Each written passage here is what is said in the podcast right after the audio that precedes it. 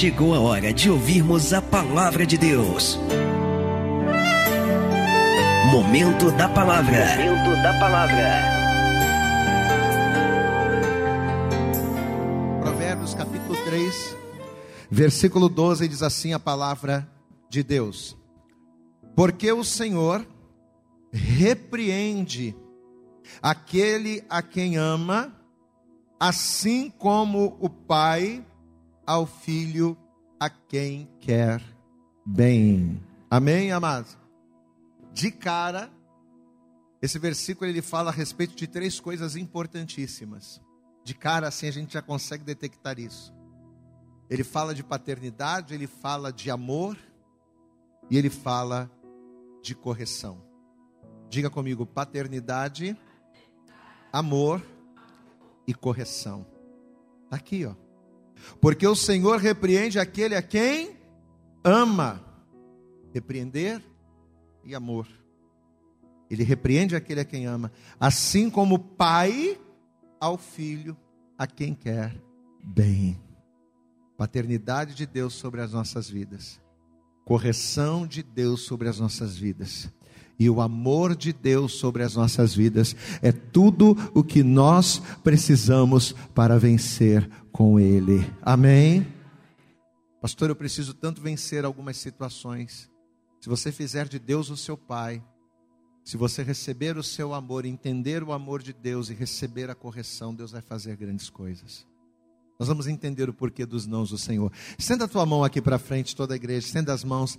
Você vai fechar os seus olhos e você vai começar a orar. Comece a orar você agora. Comece a clamar ao Senhor. E comece a pedir a Deus para que esta manhã seja a manhã do diferencial na sua vida. Comece a pedir ao Senhor através da oração que Deus ele venha fazer a diferença. Que Deus ele venha através desta palavra mudar a tua história. Vai falando com Ele aí. Senhor nosso Deus e Senhor nosso Pai Todo-Poderoso, Pai querido, Deus amado, nesta nesta manhã estamos aqui reunidos para ouvirmos a tua voz, para ouvirmos a tua palavra, Senhor, a tua palavra que é lâmpada para os pés, que é luz para o caminho, a tua palavra que, como a nuvem, mostra a direção para onde devemos ir e o que devemos fazer. Então, em nome de Jesus, que nesta hora o Senhor venha jogando por terra todos os impedimentos, barreiras e obstáculos que tentarem se opor a esta palavra, que o Senhor prepare os nossos ouvidos para te ouvir, os nossos corações para te receber, que nada venha nos impedir ou nos atrapalhar de sermos ministrados por ti nesta manhã. Fala conosco poderosamente neste lugar. É o que nós te pedimos com fé e desejar. Te agradecemos em nome de Jesus. Você pode dizer amém, Jesus, dizer graças a Deus. Vamos aplaudir bem forte a Jesus nesta manhã. Isso, aplauda, mas faz o teu melhor. Abre a tua boca, diga glória a Deus. Aleluias. Amém. Por favor, sente-se no teu lugar, tome o teu assento. Quando o apóstolo Paulo ele diz em Romanos, no capítulo 12, quando ele diz: Não vos conformeis com este tempo, mas transformai-vos pela renovação, diga comigo, renovação do vosso entendimento. Ele diz isso: Não vos conformeis com este tempo, mas transformai, transforma as situações, pela renovação do seu entendimento, para que possas experimentar qual seja a boa, perfeita e agradável vontade de Deus. Amados, sempre quando eu medito nesse texto, lá de Romanos 12, é, o que, que eu entendo por essa renovação de entendimento? Quando eu leio esse texto, o que vem à minha memória? Renovar o entendimento para mim significa não estagnar, não parar, não ficar ali atrofiado naquilo que eu conheço, nas experiências que um dia eu tive. Renovar o entendimento para mim significa sair da caixinha das ideias pressupostas significa sair ali da caixinha, daquilo que as pessoas me dizem, daquilo que as pessoas me falam, para que eu possa ir além. Ou seja, sair do aparente para entender no profundo aquilo que eu conheço superficialmente. Amém, amados? Isso é renovar o entendimento. É eu chegar e dizer: não, peraí, eu acho que é isso. Eu entendo que possa ser isso. Não, peraí, eu tenho que sair daquilo que eu acho, eu tenho que sair do aparente para no profundo eu mergulhar, para eu deixar de conhecer superficialmente para conhecer no profundo. Isso para mim é renovar o entendimento. E eu acredito que por conta dessa minha maneira de enxergar a palavra, por, por conta dessa minha forma de ver a palavra, é que vira e mexe nas minhas questões com Deus, vira e mexe ali no meu particular. Eu estou sempre questionando a Deus, né? Sempre quando Deus me dá uma palavra, Deus me dá uma palavra em meio a questionamentos, em meio a perguntas, porque eu estou sempre procurando entender, não por duvidar de Deus. Eu não sou um camarada que duvida de Deus, mas eu sou um camarada que quer saber, que quer conhecer, que quero renovar a cada dia o meu entendimento, porque eu acredito que é na renovação dele que eu vou experimentar o melhor de Deus. E aí, dia desses, nos meus pensamentos, lá nos meus questionamentos, de repente, me veio essa pergunta: Senhor, por que que ao longo da vida nós recebemos tantos nãos? Por que que ao longo da nossa caminhada cristã, ao longo da nossa caminhada de fé, por que, que a gente sempre tem a impressão de que a gente recebe mais nãos de Deus do que sim? Quem já teve essa impressão aqui? Parece que Deus diz mais não para a gente do que sim, não é verdade? Se a gente colocar na balança o número de sims que a gente recebe e o número de nãos que a gente recebe, nós temos a impressão de que a gente recebe mais não. Amados, e por incrível que pareça, foi olhando para o meu filho, Estava um dia com ele andando ali na, na pracinha, de mão dada com ele, vendo ele brincar. E foi ali andando com meu filho, observando o comportamento. Por isso que eu falei de paternidade, né? Porque foi observando o comportamento do meu filhinho, a maneira dele, e principalmente, principalmente, entendendo a minha responsabilidade como pai, que o Espírito Santo começou não só a me mostrar como também começou a me fazer entender as duas principais razões pelas quais Deus nos diz não. Existem duas razões principais fortes, dois argumentos fortes pelos quais Deus ele diz mais nãos do que sim para nós. Só que antes da gente entender isso, deixa eu dizer uma coisa importante que faz parte. Por mais que muitas pessoas não entendam ou por mais que muitas delas não aceitem, a grande verdade é que o amor, diferente da paixão, o amor de verdade, não é um sentimento. Amém? Durante muito tempo eu vivia a minha vida achando que amor era sentimento. Mas conforme a gente foi caminhando com Deus, entendendo a palavra, a gente começou a descobrir que amor não é sentimento, mas o amor é uma decisão. Quando a Bíblia diz lá em João, no capítulo 3, no versículo 16, que Deus amou o mundo, presta atenção nisso. Deus amou o mundo de tal maneira que o que, que ele fez? Ele deu seu filho unigênito, ele deu seu único filho, seu filho santo. Ele deu seu filho unigênito para que todo aquele que nele cresce não perecesse, mas tivesse vida eterna. Amado, quando a palavra nos diz isso, que Deus amou o mundo de tal maneira que ele fez essa atitude, qual é o recado que a Bíblia está dando para nós? É muito simples, o recado é de que Deus decidiu nos amar. Glória a Deus, amado. O recado que esse texto me passa é o de que Deus decidiu ele tomou uma decisão: eu vou ser por eles. Eu decidi ser por eles. Independente daquilo que eles vão se tornar, independente das escolhas que eles vão fazer, independente dos erros que eles vão cometer, ou até mesmo do quanto eles vão me decepcionar, independente disso, eu decido amá-los. Amém, amém, amados? Então por que, que o amor não é um sentimento? Por que, que o amor é uma decisão? Porque se amor fosse sentimento, com toda certeza, o amor não resistiria às diferenças. Se amor fosse sentimento, o amor não iria resistir às decepções, não iria resistir às desigualdades. Amado, guarde isso. Se o amor fosse sentimento, no primeiro pecado do homem, a humanidade teria sido exterminada. Você concorda comigo? Porque o amor que as pessoas do mundo sentem está ligado a sentimento. E decepções ferem sentimentos. Contrariedades ferem sentimentos. Por isso que amor não é sentimento. Se amor fosse sentimento, de maneira nenhuma Deus entregaria Jesus para morrer por nós. Você concorda comigo? Se amor fosse sentimento, você acha? Peraí, eu vou entregar o meu filho santo, eu vou entregar o meu unigênito para morrer por essas pessoas que vão negá-lo que vão machucá-lo. Eu não. Se amor fosse sentimento, o pai pensaria dessa forma. E pensando dessa forma, jamais ele entregaria Jesus para morrer por nós. Sabe por quê? Porque decepções matam sentimentos, mas não anulam decisões. Você pode ouvir dizer um glória a Deus? Eu vou repetir, vamos lá. Decepções matam sentimentos mas não anulam decisões. Quando você decide uma coisa, não importa o que aconteça, não é verdade, eu sou assim. Se eu digo uma coisa, pode, pode chover canivete, mas eu vou estar tá lá. Pode acontecer o que for, só se eu não conseguir, mas eu vou fazer. Por quê? Porque situações, decepções, contrariedades matam sentimentos, mas não anulam decisões.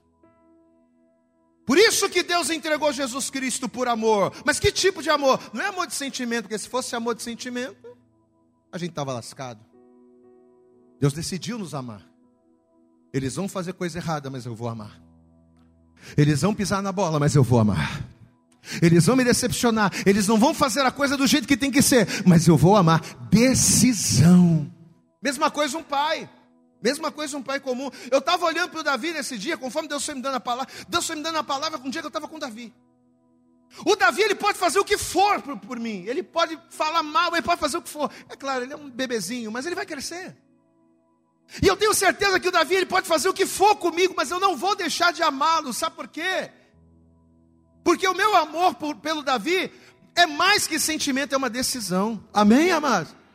Ainda que ele me machuque, Ainda que algumas das suas escolhas me contrariem, mas eu não vou deixar de amá-lo por conta disso, porque o meu amor é uma decisão. Mas se amor for sentimento, na primeira decepção, acaba tudo. Eu não estou falando aqui, vamos entender, amados. Eu não estou falando aqui que no amor não existe nenhum sentimento. Vamos entender, porque senão você pode também achar que. Vamos entender. Existe sentimento no amor? Claro que existe. Existe ternura. Glória a Deus, amado.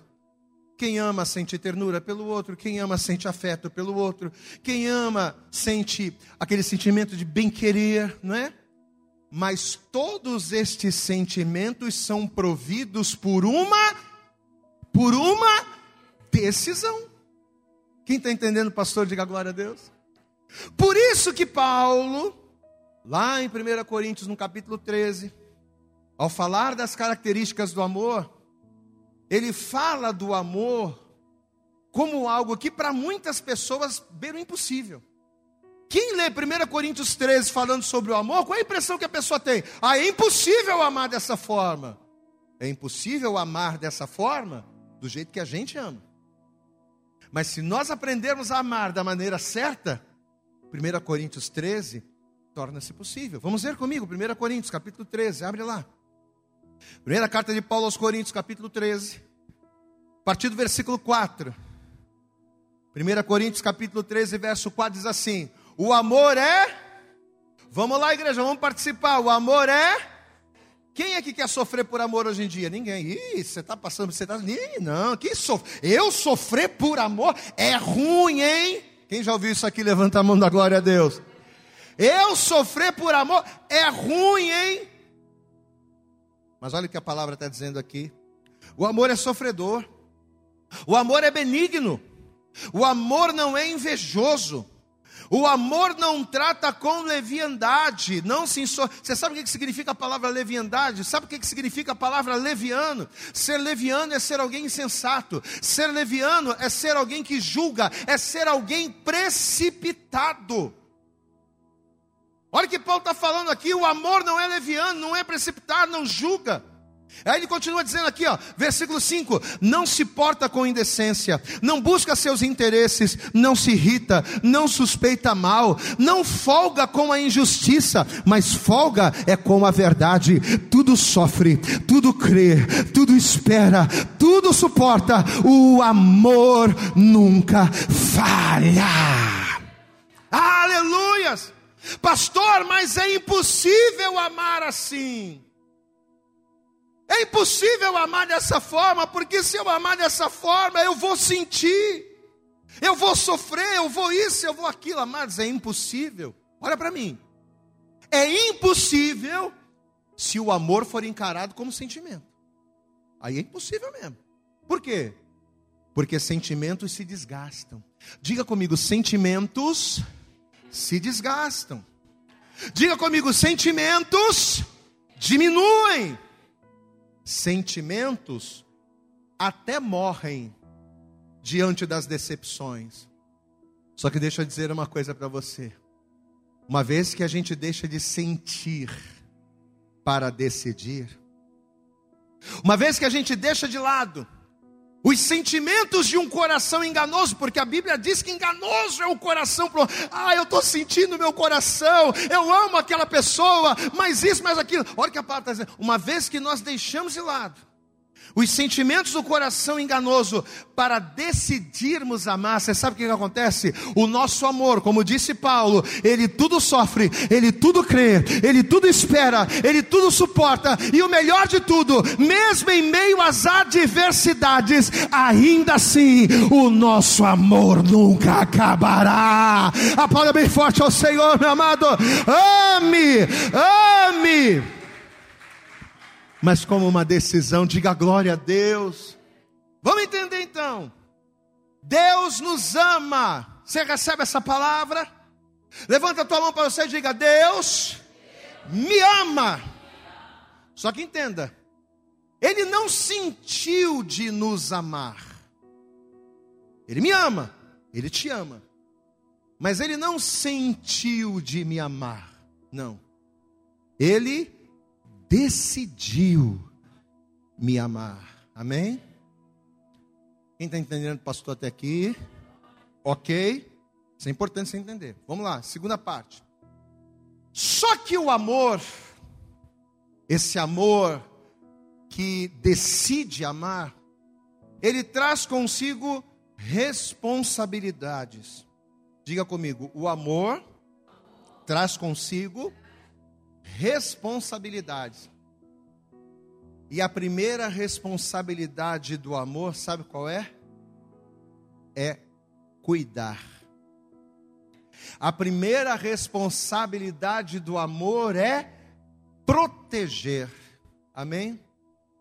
Assim como o papel da mãe é cuidar, o papel do pai é proteger. Diga assim comigo: quem ama, cuida. Diga mais alto: quem ama, protege. Aí a gente cai no tema da mensagem de hoje. Voltando lá para o tema. Ao contrário daquilo que muitas pessoas pensam, ao contrário da opinião do mundo, os nãos de Deus não são para nos tolir. Quando Deus ele diz para mim, quando Deus ele diz para você não, por mais que esse não soe para nós como uma retaliação, Deus não diz não para retalhar. Deus diz não para proteger. Amém, irmã? Deus diz não para quê? Para cuidar. Deus diz não para nos livrar de perigos que na maioria das vezes os nossos olhos não conseguem ver. Amado, quantas coisas, olha aqui para mim, quantas coisas acontecem com a gente todos os dias e Deus está lhe dando livramento. Às vezes você sai, amado, e acontecem tragédias pelos caminhos por onde você anda. Sabe aquela passagem que diz: mil cairão ao teu lado, dez mil à tua direita, mas tu não serás atingido? Você sabe o que significa essa passagem? Livramento de Deus, cuidado de Deus, proteção de Deus. Todos os dias, Deus nos dá livramento. E quantas e quantas vezes que coisas nem chegam a acontecer, tem coisa que nem acontece, que a gente nem fica sabendo. E Deus está lá livrando. É um trem que você ia pegar e você acaba se atrasando, não pega, e lá na frente o trem bate, morre todo mundo e você é salvo. É um ônibus que você estava correndo para pegar, aí você não consegue pegar, o ônibus vai embora, daqui a pouquinho todo mundo é assaltado e você não é. Você pode dar glória a Deus aí? O que, que é isso? É proteção, é cuidado. Amém, amados? No livro do profeta Isaías, no capítulo 55, a partir do versículo 8, o que, que Isaías diz lá? Que os caminhos de Deus e os pensamentos de Deus, eles são o que, igreja? Eles são mais altos do que os nossos. O que, que isso significa? O que isso quer dizer? Isso significa que assim como os olhos de um pai, assim como a experiência de um pai é maior do que a experiência de um filho, assim como os olhos de um pai enxergam mais à frente do que os olhos de um filho, quem melhor que o pai, gente, para saber o que é melhor para um filho? Quem melhor do que Deus, que conhece o ontem, que conhece o hoje e que conhece o amanhã? Quem melhor do que Deus que conhece aquilo que está no profundo e aquilo que está no escondido, que enxerga além da nossa visão? Quem melhor do que Deus para nos proteger e nos livrar dos males? Ninguém. Só Deus pode cuidar de você da maneira correta. Só Deus pode proteger você dos perigos que você vê e dos perigos que você não vê.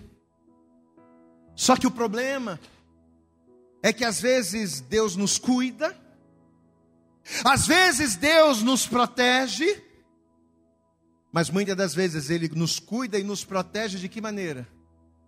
Nos dizendo não. Glória a Deus. Para te proteger, para evitar que você faça uma bobagem para evitar uma tragédia, Deus, ele para te proteger, para cuidar de você, ele diz: não, não para determinadas amizades. Deus vive dizendo: você está andando com essas pessoas, cuidado, não ande com elas, não desças ao Egito, diga glória a Deus. É Deus falando, não, por quê? Porque você não vê, mas Ele enxerga além, Ele sabe o que as pessoas falam de você pelas suas costas. Ele sabe quem as pessoas são na sua frente e quem as pessoas são por trás de você. Ele enxerga além das aparências. Então, muitas das vezes, para nos proteger, para nos proteger, Deus ele diz não para determinadas amizades. Ele diz não para determinadas práticas. Não faz assim. Não faz isso. Para nos proteger, Deus diz não para aquilo que é agradável à nossa carne, mas que corrompe o nosso espírito. Pô, mas isso aqui é tão legal, é tão bom, mas corrompe o teu espírito. Ah, eu gosto tanto de ver isso, mas Deus está dizendo, não, por que, que Deus é, por que, que Deus é tão chato? Deus pega no pé, eu não posso fazer isso, eu não posso fazer aquilo, eu não posso ir ali, por quê? Porque agrada a tua carne, mas corrompe o teu espírito. Isso é amor, glória a Deus, igreja. Isso é amor, isso é cuidado. Quem está entendendo, pastor, até aqui, diga glória a Deus, amém. Deixa eu dizer uma coisa para você, a criança, presta atenção, a criança, por ela não ter o entendimento de um adulto, por ela não ter a experiência de um adulto, a criança ela não tem noção de perigo. Isso tudo Deus me dando ali com Davi. Criança não tem noção de perigo, amado. Só que infelizmente existem brincadeiras que por mais legais que pareçam, são perigosas. É legal para criança, é divertido para criança, mas sem que ela saiba, aquela brincadeira que é divertida faz mal. Existem coisas que os nossos filhos fazem, e quem aqui é pai sabe disso. Existem ideias que os nossos filhos têm, que por mais que elas pareçam boas aos seus próprios olhos, a criança nem sabe, o filho nem sabe. Mas apesar de parecer bom aos seus olhos, pode ferir. Apesar de parecer bom aos seus olhos, pode matar. Então, além do pai proteger o filho dos perigos do mundo, o pai acaba também tendo que proteger o filho, sabe de quem? Deles mesmos. Quando se é pai, você tem que proteger o teu filho do mundo, dos perigos de fora, e você tem que proteger o teu filho dele mesmo. Porque se depender dele, ele faz um monte de coisa que não deve. Quantas vezes eu estou brincando com Davi, Davi está em cima do sofá, de repente ele chega na beira do sofá e tchá, se atira. E eu tenho que dar o meu jeito para agarrar ele. E às vezes cai controle, cai celular, cai tudo da minha mão e eu vou lá para segurar ele. Aí sabe o que ele faz? Ele olha para minha cara e faz assim. E ri.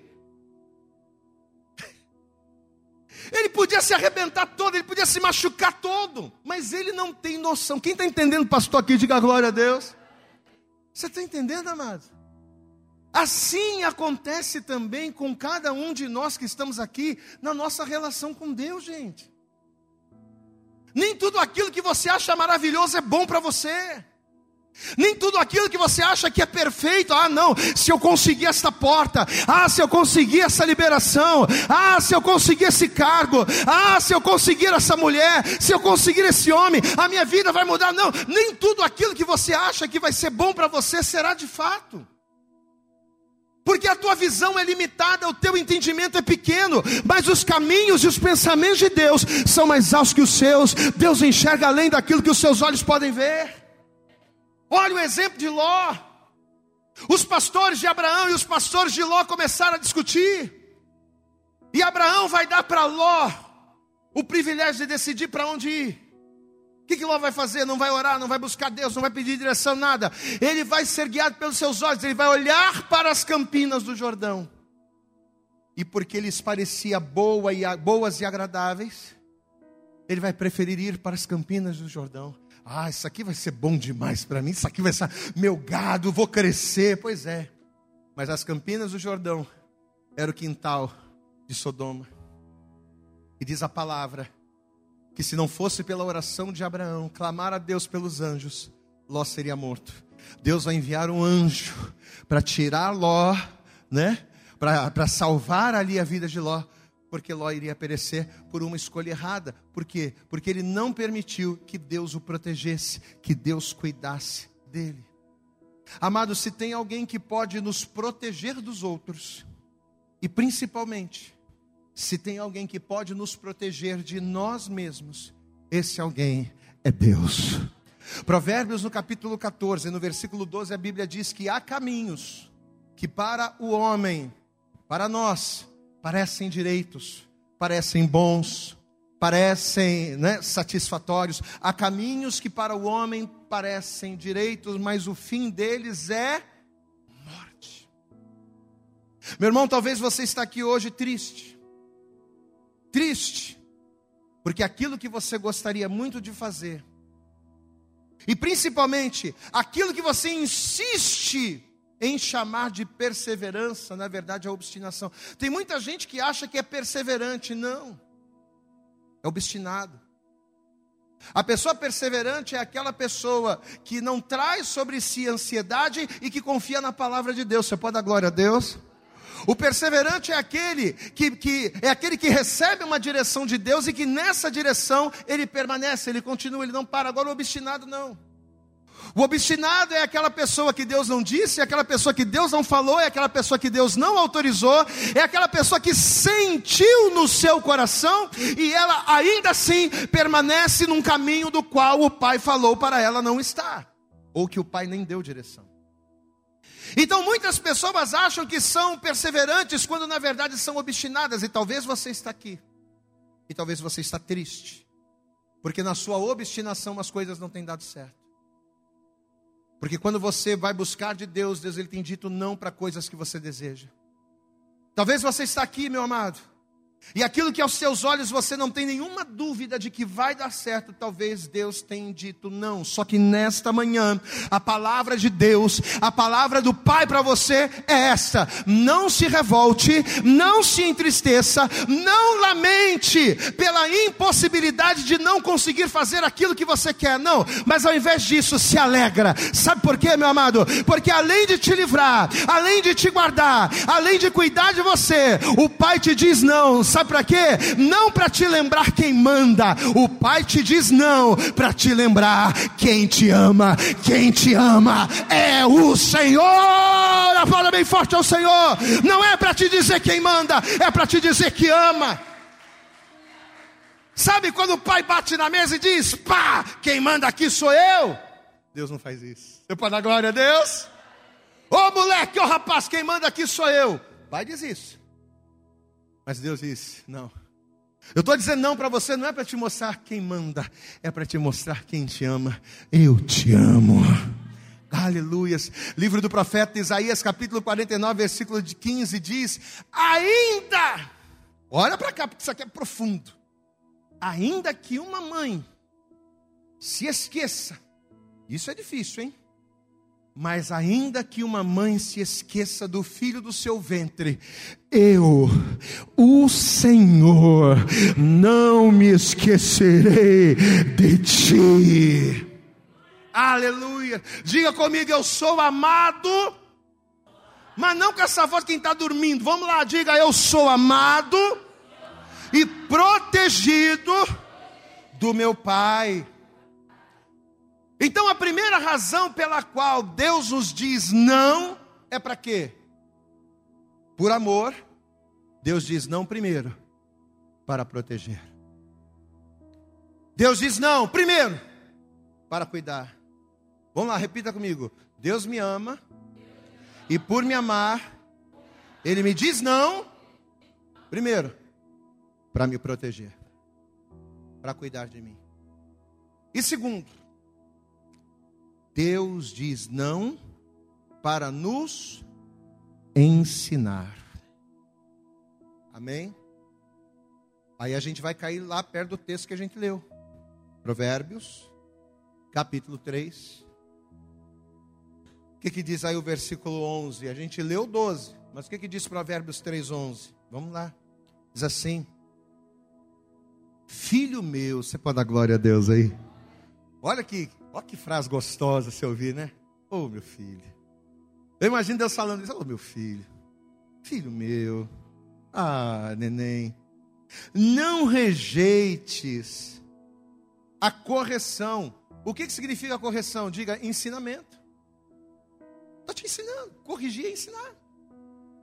Não rejeites a correção, o ensinamento do Senhor nem te nós da sua repreensão. O que é repreensão, igreja? É ensinamento. Glória a Deus, amado. Ele está repreendendo para ensinar. Não rejeite, nem te nós da sua repreensão, do seu ensinamento. E aí a gente cai no texto inicial. Porque o Senhor repreende, o Senhor ensina aquele a quem ama, assim como o Pai ao Filho, a quem quer bem. Amém? Olha aqui para mim. Por que, que Deus nos diz não? Por quê? Porque uma vez que Ele nos ama, e por amar, por Ele saber, por Ele querer sobre nós, a bênção recalcada, sacudida e transbordada, por Ele não querer que venhamos receber bênçãos que nos acrescente dores, eu não quero dor para você. A bênção do Senhor é o que enriquece e ela não acrescenta dores. Deus não quer que você conquiste coisas a preço de dor. Pastor, é possível prosperar, é possível crescer, é possível vencer na vida sem Deus? Claro, totalmente possível. Pessoas conseguem ser muito prósperas com Deus e outras pessoas conseguem ser muito prósperas sem Deus. Mas a diferença da pessoa próspera com Deus e a pessoa próspera sem Deus é que a pessoa para prosperar sem Deus, ela até vai conseguir crescer, mas ela vai trazer sobre si muitas dores, porque as maneira, a maneira com que essa pessoa vai usar, os métodos que essa pessoa vai usar para crescer vão lhe gerar dores na família, na vida pessoal. E uma vez que a gente obedece a palavra de Deus, Deus ele libera sobre as nossas vidas a bênção que não acrescenta dores. Amém, amados? Então, justamente por nos amar e por desejar sobre as nossas vidas bênçãos que não nos acrescentem dores, o que, que Deus faz?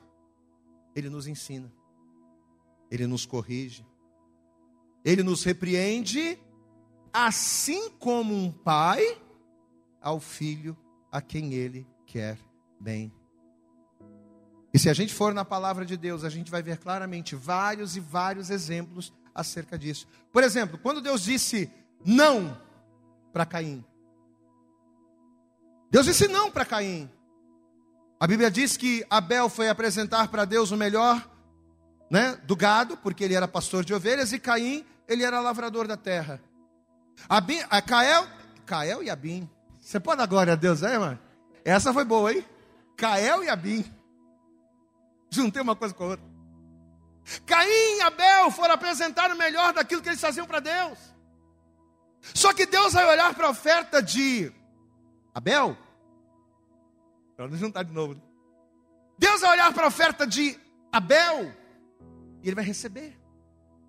Mas quando ele olhou para a oferta de Caim, ele disse o que para a oferta de Caim, igreja? Não. Mas Deus disse não para Caim por quê? Está lá em Gênesis 4. Porque ele estava ensinando. E ao dizer não para Caim, o que, que Deus estava ensinando, gente? Deus estava ensinando que a excelência precede a aceitação.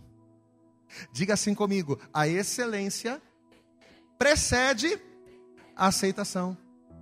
Não dá para você ser aceito se primeiro você não fizer as coisas com excelência.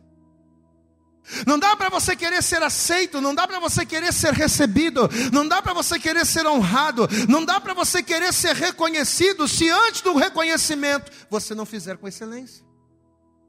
Vai comigo, Gênesis capítulo 4. Vamos ver. Gênesis, capítulo de número 4. Olha o que diz aqui a partir do versículo 3. Vamos ler. Gênesis capítulo 4, verso 3 diz assim: E aconteceu ao cabo de dias que Caim trouxe do fruto da terra uma oferta ao Senhor, qualquer coisa. Pegou lá, juntou meia dúzia de coisinhas e apresentou para Deus.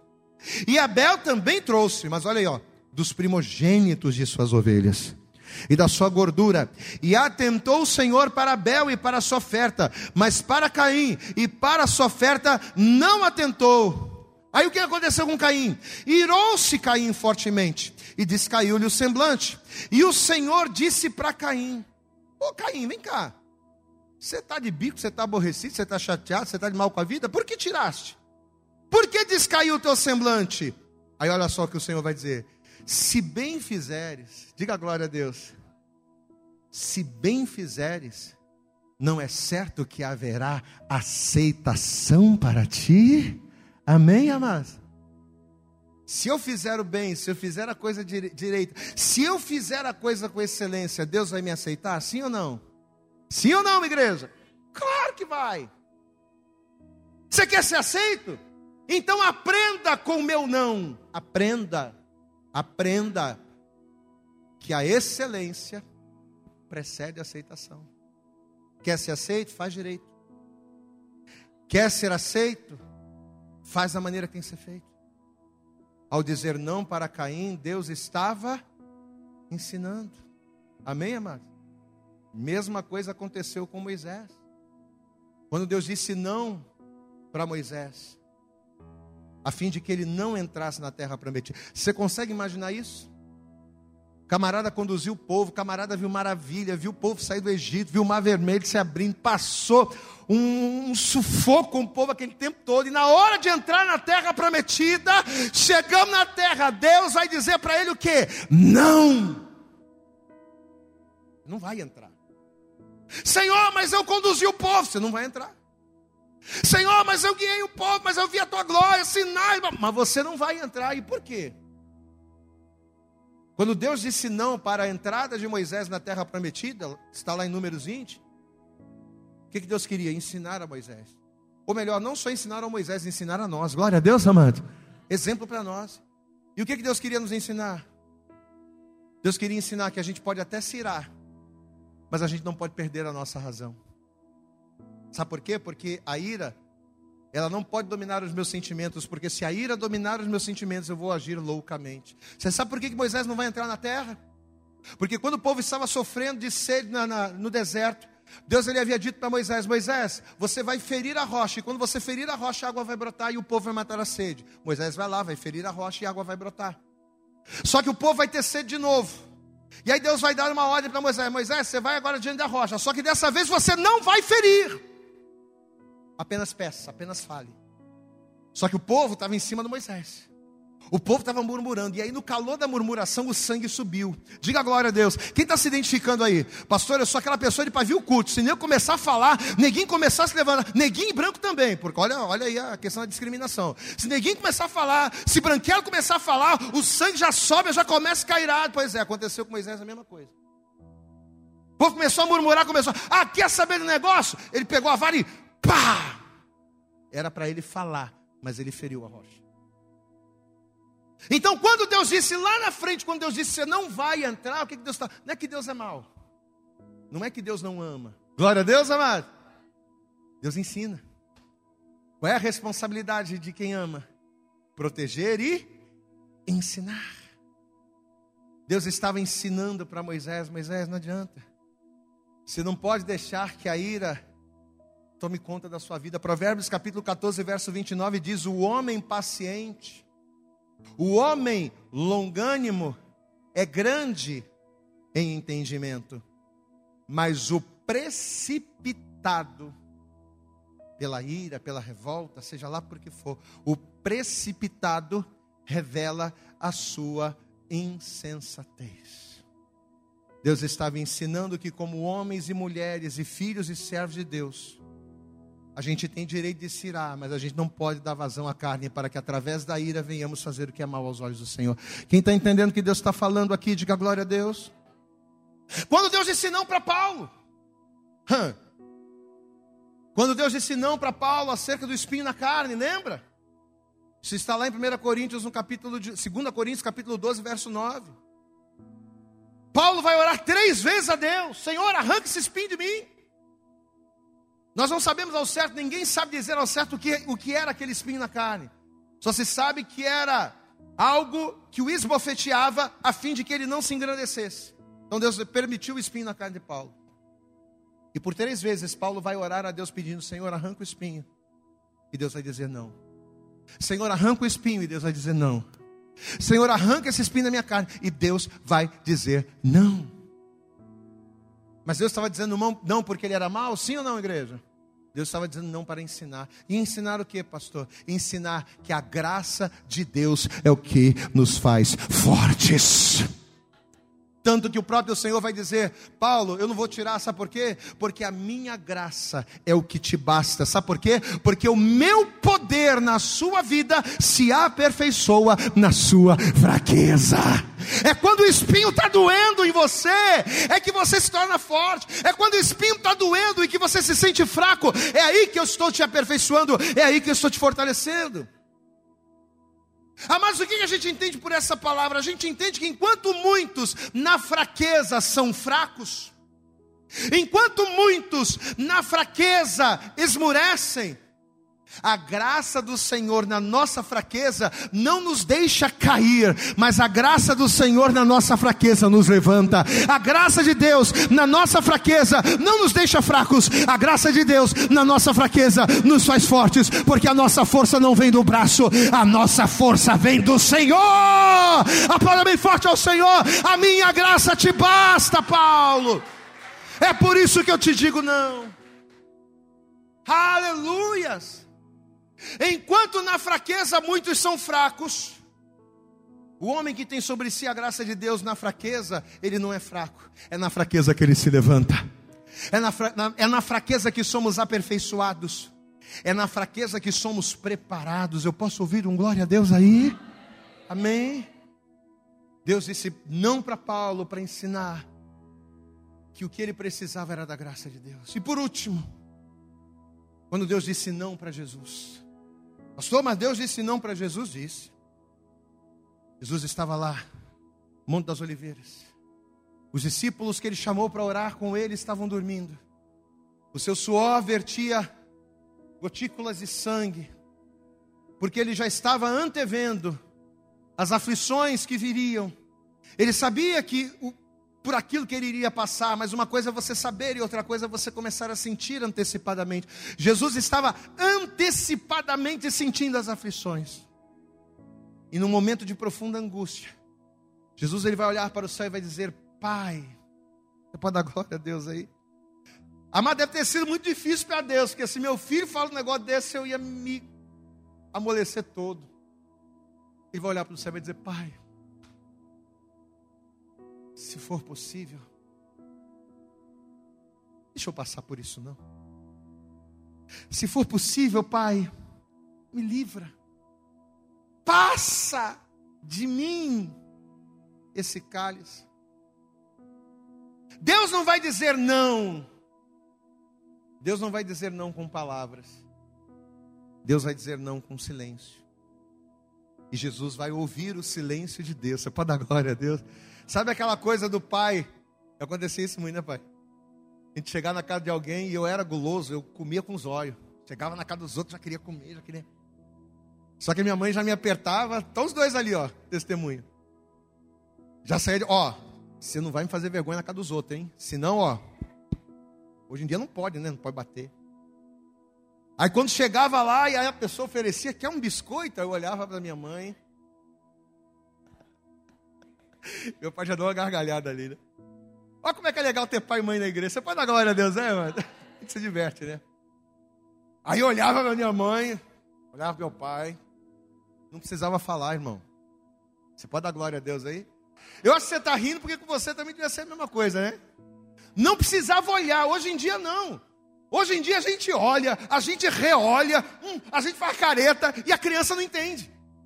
Mas naquela época não, era um olhar. E a gente já sabia. Agora é sério, meu irmão. Pai não precisa nem falar. Pai, passa de mim esse cálice. Sem dizer, o pai disse não.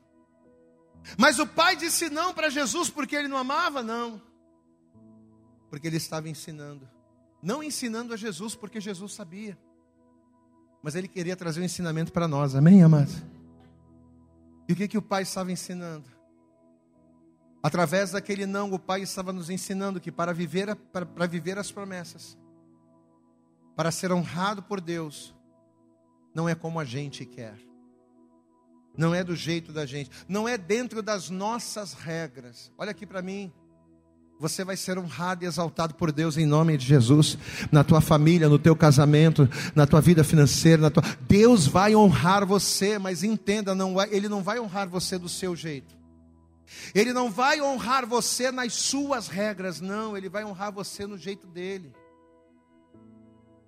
Então, ao dizer não para Jesus, o que, que Deus estava nos ensinando, meu irmão? Que é do jeito dele, é como ele quer. Jesus ele vai receber um nome sobre todo nome, ao qual todo joelho vai se dobrar e toda língua vai confessar que Jesus Cristo é o Senhor para a glória de Deus Pai. Jesus ele vai ser honrado pelo Pai, vai ser honrado. Mas tudo por quê? Por que, que Jesus vai, vai ser honrado? Porque ele entendeu que ele precisava ir com Deus até o fim. Olha aqui para mim. Nós temos que ir com Deus até o fim. Não importe o que estivermos passando. Não importe a luta que estivermos enfrentando. Eu tenho que ir com Deus até o fim. Mateus capítulo 26, e essa aqui é para a gente terminar. Evangelho de Mateus capítulo 26, versículo 39. Tá aqui, ó. Mateus capítulo 26, versículo 39 diz assim: E indo um pouco mais para diante, prostrou-se sobre o seu rosto, orando e dizendo: Meu pai, ah, papai, se é possível, passe de mim esse cálice. Ponto e vírgula. Todavia, diga glória a Deus. Não precisou, ele já sabia, ele já recebeu. Todavia, não seja como eu quero, mas como tu mas como tu queres. Olha aqui para mim, igreja. O tema dessa mensagem é por que Deus diz não? E nessa manhã Ele está trazendo a revelação da Sua vontade para cada um de nós. Por que, que Deus tem dito não para algumas coisas na sua vida? Por que, que Deus tem dito não para algumas decisões que você quer tomar? Por que, que Deus tem dito não para coisas que você deseja muito fazer e que você tem certeza que vão dar certo? Por que, que mesmo assim Deus diz não? Primeiro, para te proteger. Segundo, para te ensinar. E tudo isso porque Ele escolheu, porque Ele decidiu te amar. Quem toma posse dessa palavra aqui, diga glória a Deus. Eu quero orar por você. Não orar para que Deus mude de ideia. Porque volto a dizer, se Ele está dizendo não, é, vai ser melhor para você. Amém? Você não entende por agora, mas depois você entenderá o porquê desse não. Eu não vou orar para que Deus venha mudar de ideia, porque se ele mudar de ideia, ele só vai mudar de ideia se for bênção para a sua vida, porque se não for, ele vai continuar dizendo não. Porque às vezes Deus diz não e o não de Deus às vezes não é definitivo. Às vezes Deus ele diz não porque não é o momento. Amém, amados? Tem coisas que Deus diz não, não é que Ele não quer que você faça ou que Ele não quer que você viva. Ele não quer que você faça, Ele não quer que você viva naquele momento. Mas num outro momento aquilo pode ser bênção para você. Então, meu amado, se Deus ele tem dito não para você, não murmure não reclame, aceite. Porque ele pode estar te livrando, ele pode estar te protegendo, ou ele pode estar te ensinando alguma coisa. Você toma posse dessa palavra em nome de Jesus? Então toda a igreja se coloque de pé, e assim que você se colocar de pé, você vai dar para Jesus a tua melhor salva de palmas. Isso. Eu quero que você aplauda bem forte a Jesus aí no seu lugar. Abre a tua boca e diga glória a Deus. Eu acredito que essa mensagem falou poderosamente com você. Mas se você acredita que ela pode ajudar também uma outra pessoa que você gosta, ama ou admira, mande para ela. Compartilhe o link ou convide essa pessoa para seguir o nosso podcast. E creia que fazendo isso, ainda que não seja você a ministrar, além de nos ajudar, você estará cumprindo o ID de Deus. Deus abençoe você e até o nosso próximo conteúdo.